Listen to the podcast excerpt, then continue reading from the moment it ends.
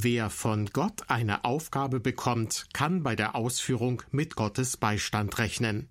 Aber das schließt nicht aus, dass Probleme auftauchen oder sich hartnäckig Widerstände in den Weg stellen. Herzlich willkommen zu unserer Sendereihe beim Wort genommen. Unter der Überschrift Bauen für Gott hören Sie heute die vierte von insgesamt fünf Bibelarbeiten zum alttestamentlichen Buch Nehemia. Dieses Buch handelt von der Zeit nach dem babylonischen Exil. Viele Juden waren inzwischen nach Juda und Jerusalem zurückgekehrt und hatten den zerstörten Tempel wieder aufgebaut. Doch mit dem Wiederaufbau der Stadt Jerusalem wollte es nicht so recht vorangehen, selbst Jahrzehnte nach der Tempelweihe, die im Jahr 515 vor Christus stattgefunden hatte. Doch dann erschien ein Mann namens Nehemia auf der Bildfläche. Er war ein Jude aus Babylon, der am Hofe des persischen Königs in der Stadt Susa als Mundschenk diente. Als er davon erfuhr, dass selbst die Stadtmauer von Jerusalem, die ihre Bewohner vor Eindringlingen schützen sollte, immer noch zerstört war, nahm er sich vor, an dieser Situation etwas zu ändern. Mit Genehmigung des persischen Königs reiste er selbst nach Jerusalem. Er schaute sich die Schäden an der Stadtmauer genau an und traf sich mit den führenden Männern der Stadt, um den Wiederaufbau zu organisieren. Zunächst gingen die Arbeiten zügig voran. Doch genau das beunruhigte die Nachbarn der Umgebung, so dass sie Gegenmaßnahmen beschlossen. Vor allem der Statthalter der persischen Provinz Samarien, Sanballat, versuchte alles Mögliche, um den Wiederaufbau der Stadtmauer ins Stocken zu bringen. Doch damit nicht genug. Auch unter den Einwohnern Jerusalems kam es zu Unstimmigkeiten und offenem Streit. Im Nehemia-Buch Kapitel 5 wird berichtet, wie Nehemia damit umging. Mehr erfahren Sie jetzt in der folgenden Bibelarbeit, die im vergangenen März bei den Bibeltagen der Evangelischen Gemeinschaft und des CVJM Ehringshausen aufgezeichnet wurde. Der Referent ist Dr. Ralf Thomas Klein, der unter anderem als Religionslehrer an einer christlichen Privatschule unterrichtet. Das Thema von heute Abend hätte ich wahrscheinlich mir nicht ausgesucht und ich wäre auch nicht ohne weiteres drauf gekommen, dass das jetzt zu unserem Oberthema Bauen für Gott dazugehört. Aber im Nehemia ist es so und deshalb behandeln wir das auch so. Ich vermute mal, die meisten Bibelleser, die den Nehemia zum ersten Mal lesen, sind zunächst mal überrascht. Wir haben gelesen, ich habe das unter verschiedene Überschriften ja gesetzt, zunächst mal aufwachen. Nehemia wacht auf. Er lässt sich von Gott wachrütteln von der Notlage, die in Jerusalem ist. Ihm ist klar, es geht hier um Gottes Geschichte mit seinem Volk und mit der ganzen Menschheit. Und dann packt Nehemia an, zusammen mit den Juden in Jerusalem und dann trotzen sie Widerständen, die von außen kommen. Und es geht voran. Und dann lesen wir plötzlich, und es entstand ein großes Geschrei der Leute aus dem Volk und ihrer Frauen gegen ihre jüdischen Brüder. Was ist jetzt passiert? Mitten im Aufbau plötzlich gibt es einen inneren Konflikt, und zwar einen, der gar nicht so ohne ist. Es gibt einen inneren Konflikt unter denen, die da an der Arbeit sind. Man wundert sich und man fragt sich zunächst mal, muss das denn jetzt sein? Aber wir haben diesen Konflikt und das ist auch nichts, was jetzt ganz ungewöhnlich ist. Wenn wir mal ins Neue Testament gehen, die Urgemeinde in Jerusalem. Da heißt es in Kapitel 4, sie waren ein Herz und eine Seele. Und niemand sagte von dem, was er hatte, das ist meins, sondern man hat miteinander geteilt. Und dann heißt es plötzlich in Kapitel 6 in der Apostelgeschichte, dass es ein Murren gab. Ein Murren und zwar, weil die Frauen aus der griechischsprachigen Abteilung der Gemeinde, also die, die, die Witwen, ähm, bei der täglichen Versorgung übersehen wurden. Also auch da plötzlich, wie aus dem Nichts, kommt plötzlich ein innerer Konflikt. Und dieser innere Konflikt, den werde ich jetzt zunächst kurz schildern. Ich habe die Predigt in drei allerdings sehr ungleiche Teile geteilt. Der Konflikt, die Rechtslage und drittens die Lösung. Da treten drei Gruppen von Leuten auf und erheben heftigste Vorwürfe. Die eine sagen, wir haben Kinder und wir brauchen Getreide, um zu essen. Wir sind am Existenzminimum. Dann kommen die anderen und sagen, wir haben Schulden aufgenommen wegen der Hungersnot und für diese Schulden mussten wir unsere Felder und unsere Weinberge und unsere Häuser verpfänden. Und die dritte Gruppe sagt, wir mussten Schulden aufnehmen, um die Steuer für den König zu bezahlen. Drei Gruppen, die alle ein bisschen verschieden sind, aber doch alle dasselbe Problem haben, nämlich eine ernsthafte wirtschaftliche Notlage.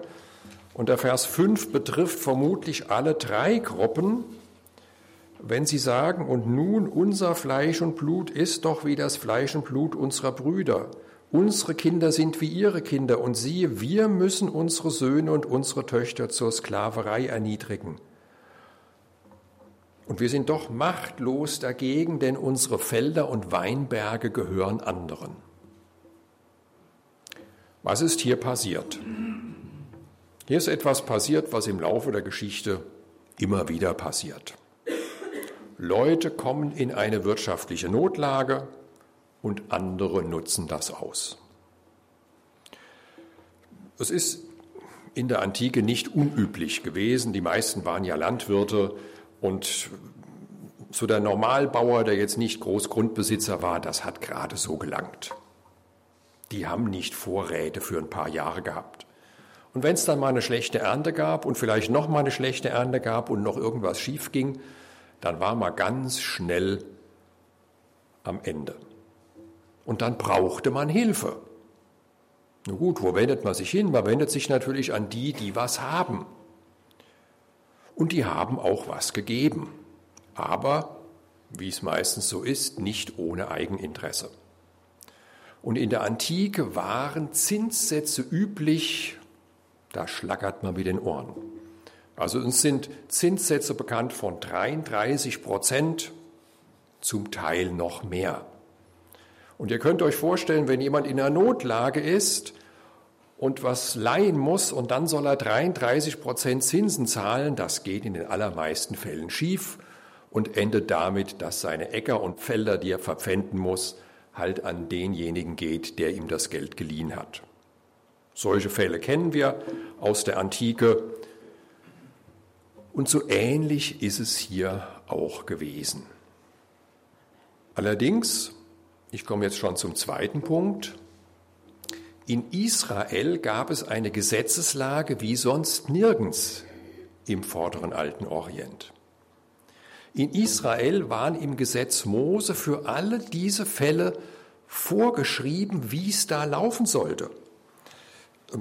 Man wusste, es kann solche Engpässe geben und es war genau gesagt, wie man da vorgehen sollte. Das erste war, man sollte keine Zinsen nehmen. Hier ist jetzt nicht davon die Rede von irgendwie, wie wir das heute kennen, so mit Geschäftskrediten oder Kapitalanlagen oder so. Darum ging es da nicht, sondern es ging um die Fälle, die ich gerade geschildert habe. Leute sind in einer Notlage. Und jetzt der reiche Nachbar, der hat, der Leid, der sollte keine Zinsen nehmen. Also nicht nur keine 33 Prozent, nicht nur keine 15 Prozent, der sollte gar keine Zinsen nehmen. Das heißt, diese Notlage seines Nachbarn sollte kein Geschäftsmodell sein, sondern wenn der leiht, dann soll er das machen, um dem zu helfen. Aber es kommt noch besser. Alle sieben Jahre gab es ein Erlassjahr. Und dann waren die Schulden, die bis dahin nicht abbezahlt waren, weg. Die wurden erlassen. Die wurden nicht immer weitergeführt, die waren weg. Nun kann man sich gut vorstellen, jetzt versetzt euch mal äh, in die Lage der Wohlhabenden. Ihr habt ordentlich Geld, ihr habt ordentlich Weizen und jetzt kommt der Nachbar und sagt, hier, ich bin in einer Notlage, leih mir doch mal was. Und jetzt überlegt ihr, und genau dieser Fall wird auch im 5. Mose 15 ähm, aufgegriffen. Ähm, und jetzt kommt einem natürlich schnell der Gedanke, man überlegt, Moment, Moment, in drei Jahren ist wieder das Erlassjahr. Der Kerl ist total am Ende. Wenn ich dem jetzt, was weiß ich, 30, 40, 50 Sack Getreide leihe, ja, in drei Jahren, der hat mir das im Leben nicht zurückgezahlt, das kann ich vergessen.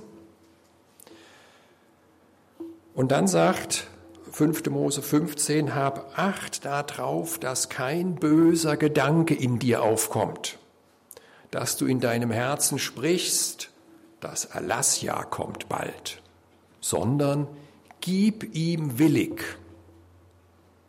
Und ich bin davon überzeugt, wenn Jesus im Neuen Testament in der Bergpredigt sagt, gib dem, der dich bittet und leihe dem, der von dir borgen will, und wenn er dann sagt, was ist es Besonderes, wenn du Leuten leist, von denen du es wieder zurückkriegst, das machen die anderen auch. Dass er das im Hinterkopf hat, dass er eigentlich gar nichts anderes sagt, als was im Alten Testament schon festgelegt war. Nämlich jemandem, der in Notlage ist, zu leihen, selbst wenn ich damit rechnen muss, das sehe ich nicht mehr wieder. Und dann gab es noch eine vierte Bestimmung, nämlich ein Pfand konnte man zwar nehmen, aber wenn das Pfand irgendwas war, was, was lebenswichtig war, also zum Beispiel, da wird als Beispiel genannt, ähm, jemand hat nur einen Mandel, ist also verarmt und diesen Mantel, dieses, dieses Gewand ähm, braucht er nachts, um sich reinzuwickeln dann musst du ihm das vor Sonnenuntergang wieder zurückbringen. Du darfst das nicht über Nacht bei dir behalten. Und wenn ich das jetzt anwende auf Äcker und Felder, die man braucht zum Überleben, dann war es nicht okay, von jemandem Felder als Pfand zu nehmen, so wie das hier passiert ist. Denn ist ja klar, also wenn jemand in der wirtschaftlichen Notlage ist und der reiche Nachbar sagt, klar, du kannst das Getreide haben, äh, dafür kriege ich die drei Felder da am Ortsausgang. Ja gut, alles schön gut, dem ist im Moment geholfen, aber wenn der seine Felder nicht mehr hat, wie soll der das jemals zurückbezahlen? Das wird nichts. Und dann war noch eine weitere Bestimmung, es war in der Antike durchaus üblich, wenn man denn dann gar nichts mehr hatte, was man irgendwie verkaufen konnte, dann konnte man sich selbst in Schuldsklaverei begeben. Kennen wir auch aus dem ganzen nahen Vorderen Orient, alten Vorderen Orient. Ähm, Besonderheit in Israel war, auch das war begrenzt. Nach sechs Jahren war man wieder frei. Und selbst wenn man dann gesagt hat, gut, ich will aber trotzdem da bleiben, dann war es nach 50 Jahren war dann die ganze Familie wieder frei. Nach 50 Jahren waren alle Äcker wieder bei den ursprünglichen Besitzern. Also es war im Gesetz vorgesehen, dass den Menschen immer wieder ihre Existenzgrundlage zurückgegeben wird und ihre Produktionsgrundlage, um sich selbst zu versorgen. Und wenn wir uns das vor Augen halten, stellen wir fest, das ist hier alles schiefgelaufen. Das ist hier alles schiefgelaufen. Die haben zwar geliehen, aber vermutlich auf Zinsen. Die haben Pfand genommen, und zwar Felder.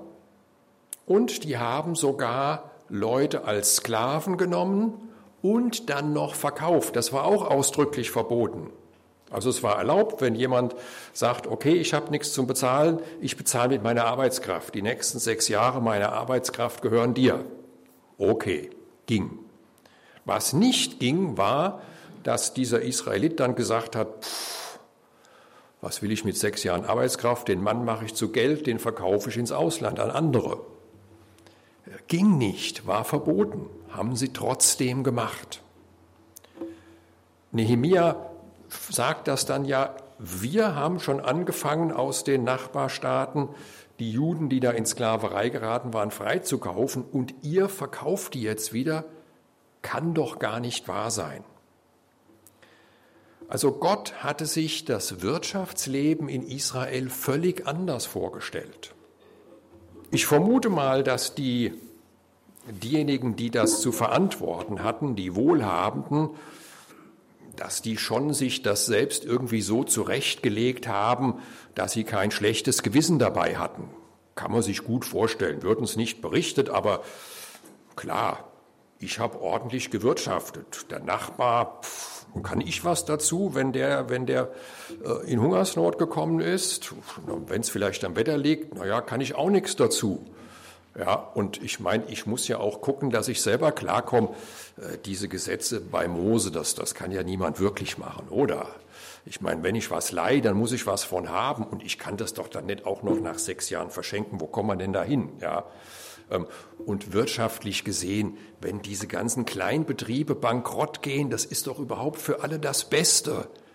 Das ist doch völlig unrentabel, so ein schöner Großgrundbesitz, das ist doch viel wirtschaftlicher, da kommt doch mehr bei rum keine Ahnung, ob die so oder so ähnlich gedacht haben, aber irgendwas werden sie sich sicherlich zurechtgelegt haben. So funktionieren wir Menschen. Es ist selten, dass jemand was macht und sagt, ich weiß, dass es schlecht ist, aber es mach's trotzdem. Meistens macht man sich das selbst irgendwie so zurecht, dass man den Eindruck hat, ist doch völlig okay. Ja, tut mir vielleicht ein bisschen leid zwischendurch, aber so ist halt nun mal das Leben. Ähm, der Stärkste setzt sich durch und irgendwo ist das auch richtig so. Ähm, in Gottes Augen war es aber nicht richtig. Und die Rechtslage war in diesem Fall völlig klar. Und deshalb kommen wir zum dritten und ausführlichsten Teil, die Lösung. Wie geht Nehemia mit dem Problem um? Ich sage zunächst mal, wie er nicht damit umgeht, was man aber auch hätte machen können und was gar nicht so abwege gewesen wäre.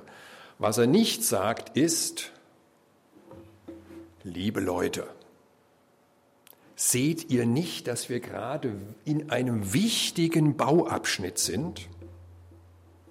Wollt ihr das Werk Gottes gefährden mit euren Klagen?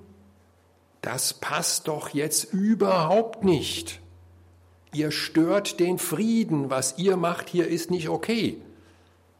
Äh, macht er nicht.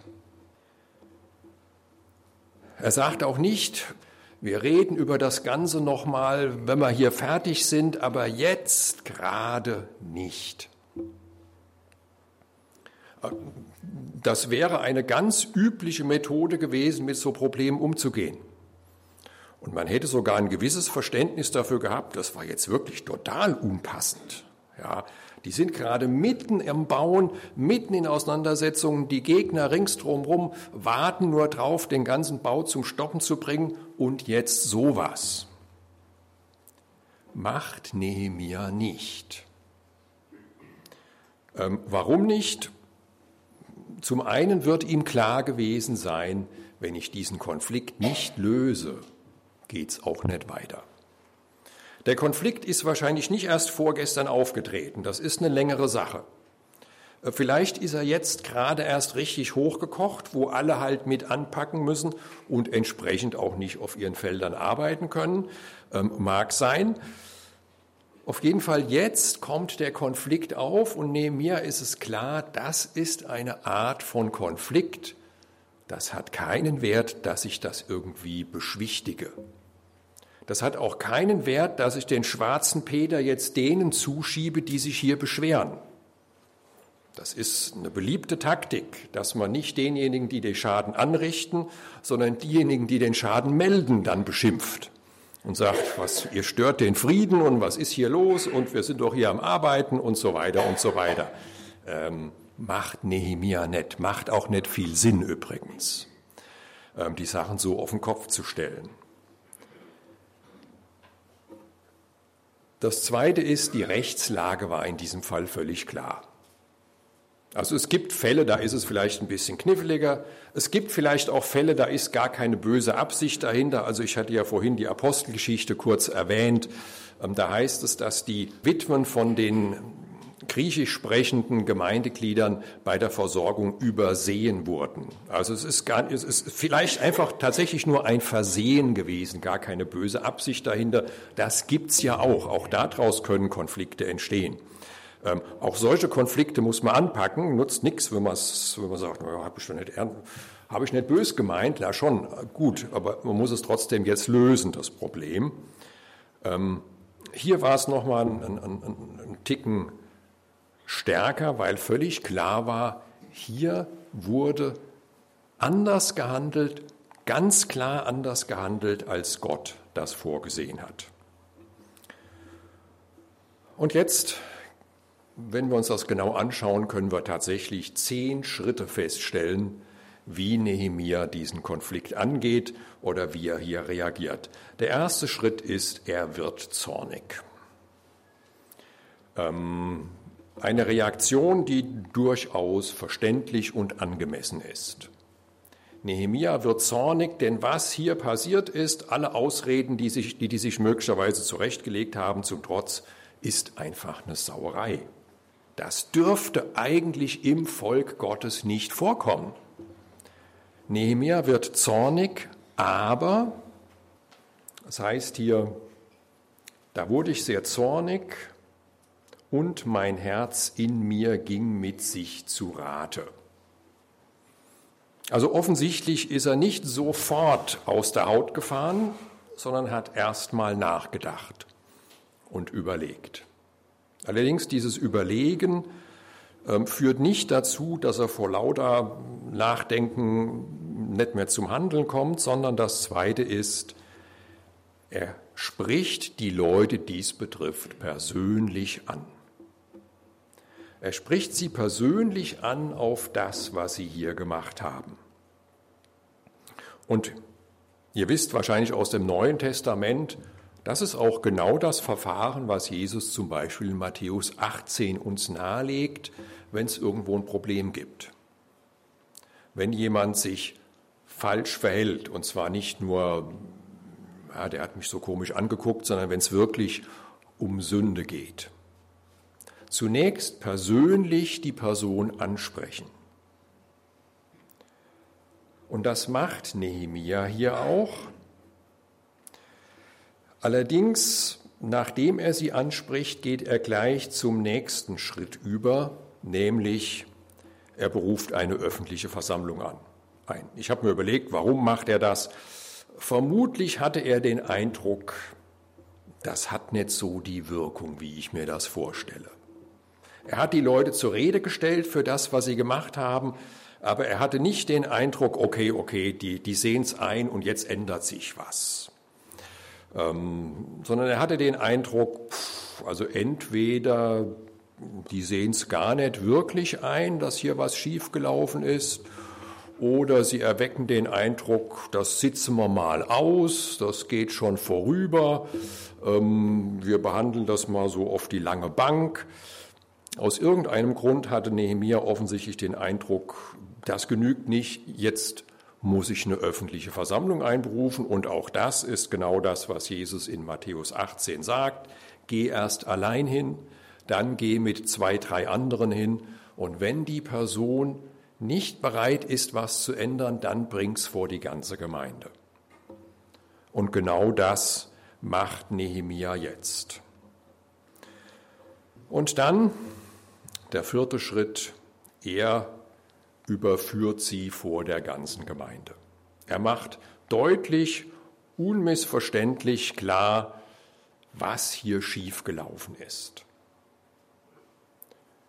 Und die haben auch keine Gegenargumente.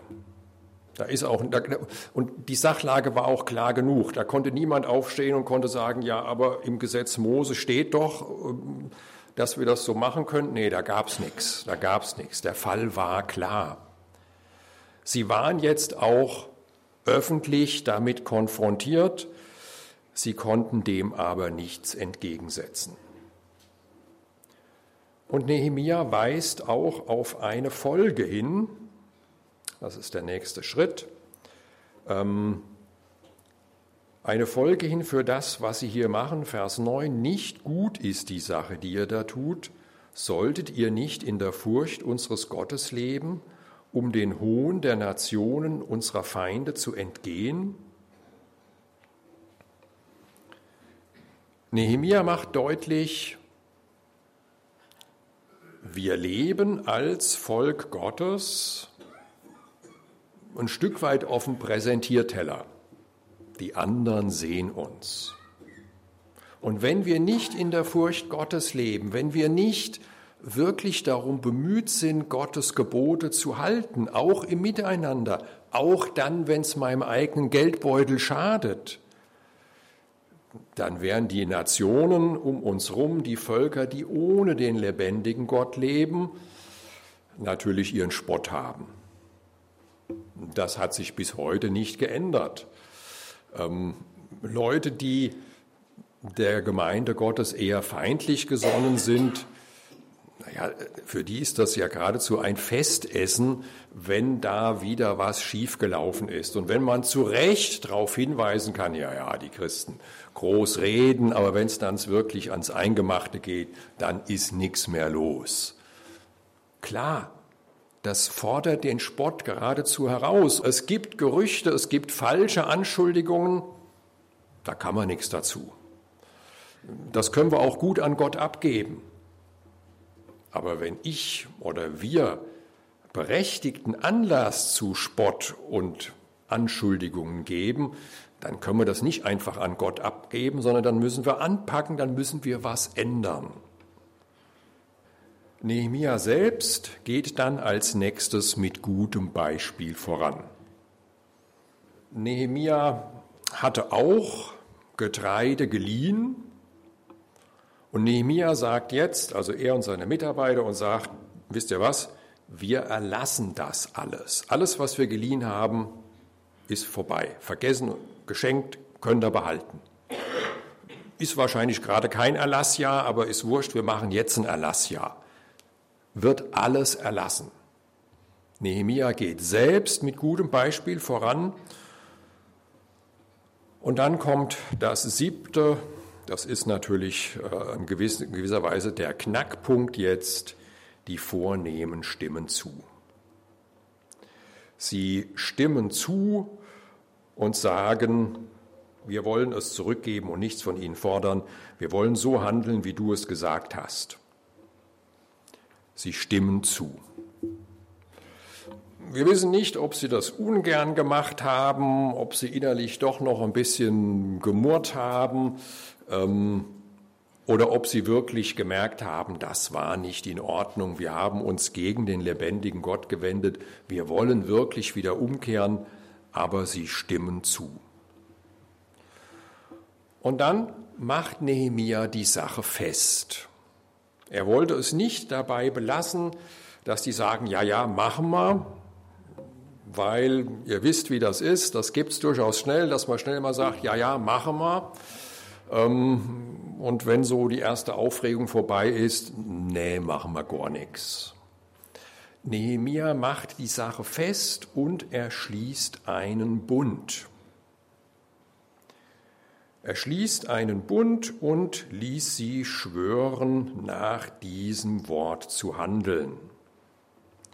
Und dann setzt er so eine, so eine Geste mit dazu. Er schüttelt seinen Gewandbausch aus und sagt, so sollen auch die ausgeschüttelt werden, die sich nicht an diesen Bund handeln, halten. Das hat man damals gelegentlich gemacht, dass man dann irgend so eine, eine äh, Geste, eine Handlung dazu gemacht hat. Wer sich nicht an diesen Bund hält, dem soll's so und so ergehen. Das war öffentlich. Und das Ergebnis ist, die ganze Versammlung sprach Amen und sie lobten den Herrn. Wenn es wirklich zu einer Lösung des Konfliktes kommt, dann löst das Lob und Dank Gott gegenüber aus. Ich weiß nicht, was ihr für Erfahrungen mit Konflikten gemacht habt. mit mehr oder weniger gelösten Konflikten, aber wenn ihr mal erlebt habt, dass ein wirklicher Konflikt wirklich gelöst wurde, also nicht nur irgendwie so, hm, ja, okay, machen wir halt, sondern wirklich der Konflikt gelöst wurde, das löst Freude aus. Da kann man ganz anders wieder vorangehen. Das löst Dank gegenüber Gott aus und schließlich, das ist der zehnte Schritt, das heißt dann am Ende von Vers 13, und das Volk handelte nach diesen Worten. Der Konflikt wird tatsächlich gelöst, das Ganze wird tatsächlich in die Tat umgesetzt und es kann weitergehen. Nehemia setzt dann sozusagen noch eins drauf und ich habe es mal genannt, er geht die zweite Weile. In den restlichen Versen des Kapitels 5 schildert er das. Er verzichtet auf die Abgaben, die ihm als Statthalter eigentlich zustehen. Also das war damals ganz, ganz üblich. Ähm, das Persische Reich hatte jede Menge Provinzen, die hatten solche Statthalter, die dort für den König die Verwaltung übernommen haben und die haben natürlich Abgaben von der Bevölkerung bekommen. Wahrscheinlich im Allgemeinen ganz ordentlich, weil so Leute werden normal gut bezahlt. Und das war auch völlig legal. Also der Nehemiah hätte nichts, nichts Unrechtes getan, wenn er diese Abgaben genommen hat. Aber er sagt, ich verzichte darauf. Offensichtlich war er finanziell bereits so gut gestellt, vielleicht von seinem Job, den er da am Königshof hatte oder sonst irgendwoher, dass er nicht darauf angewiesen war. Und deshalb hat er gesagt, ich bin nicht darauf angewiesen, deshalb verzichte ich darauf. Ich verzichte auf mein gutes Recht. Und er geht noch einen Schritt weiter, er schildert das dann, er versorgt aus eigener Tasche 150 Leute noch mit, die jeden Tag von ihm versorgt werden und er führt das dann auf, ähm, was er da alles jeden Tag zubereitet hat. Ähm, sechs auserlesene Schafe und ein Rind und Geflügel und alles Mögliche jeden Tag aus der eigenen Tasche. Also Nehemia geht die zweite Meile. Das, was jetzt hier Nehemia macht, ist kein, wie soll man sagen, kein Patentrezept, was ich auf alle Fälle übertragen kann und wo ich von daher weiß, das funktioniert so. Aber ich denke, es gibt eine ganze Menge Sachen, ähm, die kann man verallgemeinern. Da kann man tatsächlich sehen, wie wir Konflikte lösen können. Also der erste Punkt ist schon mal, Konflikte löse ich nicht dadurch, indem ich sie übergehe das funktioniert nicht. Äh, das kann mal einen Moment lang so scheinen, als ob man dann die Ruhe bewahrt und wieder ein bisschen Frieden ist. Aber wenn der Konflikt nicht gelöst ist, dann ist er halt nicht gelöst. Dann, dann geht es auch nicht wirklich weiter. Nehemia handelt nicht im Affekt, obwohl er innerlich bewegt ist, zu Recht innerlich bewegt ist. Und Nehemia spricht zunächst mal die Leute persönlich und einzeln an nicht in der Öffentlichkeit. Erst als das nicht funktioniert, geht er tatsächlich in die Öffentlichkeit.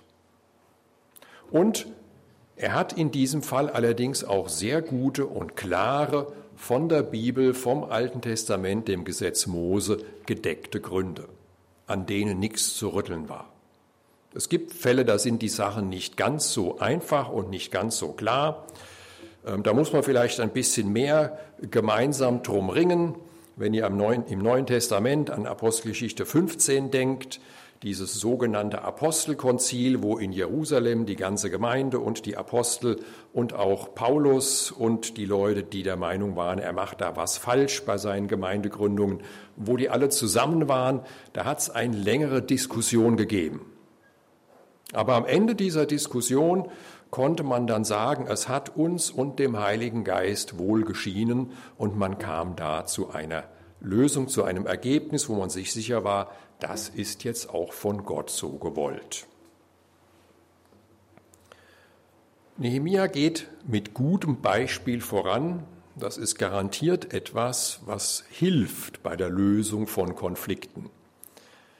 wenn ich derjenige bin, der den Konflikt lösen will, ist es mit Sicherheit eine Hilfe, wenn ich mit gutem Beispiel vorangehe. Und die Sache wird festgemacht.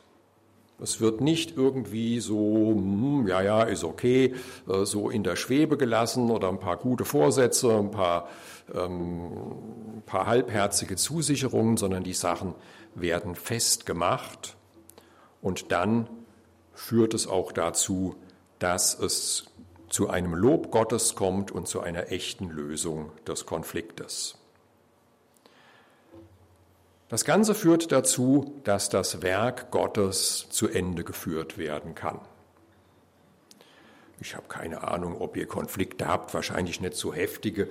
Kleinkram hat man immer, ohne das geht's gar nicht. Ja, ähm, Konflikte sind nicht ungewöhnlich. Auch im Neuen Testament, wenn ihr euch an Paulus und Barnabas erinnert, da kann es schon mal sein, dass man die Sachen unterschiedlich sieht. Ähm, aber Konflikte sind nicht ungewöhnlich, aber etwas, was wir anpacken müssen und was wir lösen können. Natürlich können wir es nur lösen, wenn alle mitmachen. Wenn die Vornehmen sich hier quergestellt hätten und gesagt hätten, äh, pff, nö, sehen wir überhaupt nicht ein, dann wäre es schwierig geworden. Vielleicht hätte dann Nehemia irgendwie seine Autorität und äh, Befugnisse als Statthalter einsetzen können, um das doch durchzusetzen, ähm, aber dann wird es natürlich schwierig. Wenn wir die Konflikte gelöst haben, dann können wir als Gemeinschaft, die am Reich Gottes baut, die für Gott baut, weitermachen, dann können wir fruchtbar arbeiten und dann haben wir auch die Hoffnung und die Zuversicht, dass es so ähnlich wie bei Nehemia dazu kommt, dass wir unsere Aufgabe auch wirklich lösen können. Bauen für Gott Teil 4 Konflikte lösen. Sie hörten eine Bibelarbeit zum alttestamentlichen Buch Nehemia von Dr. Ralf Thomas Klein. Diese hat er im vergangenen März bei den Bibeltagen der Evangelischen Gemeinschaft und des CVJM Ehringshausen gehalten. Wenn Sie den Anfang dieser Sendung verpasst haben oder sie anderen Leuten weiterempfehlen möchten, dann lohnt sich ein Blick in unsere Audiothek.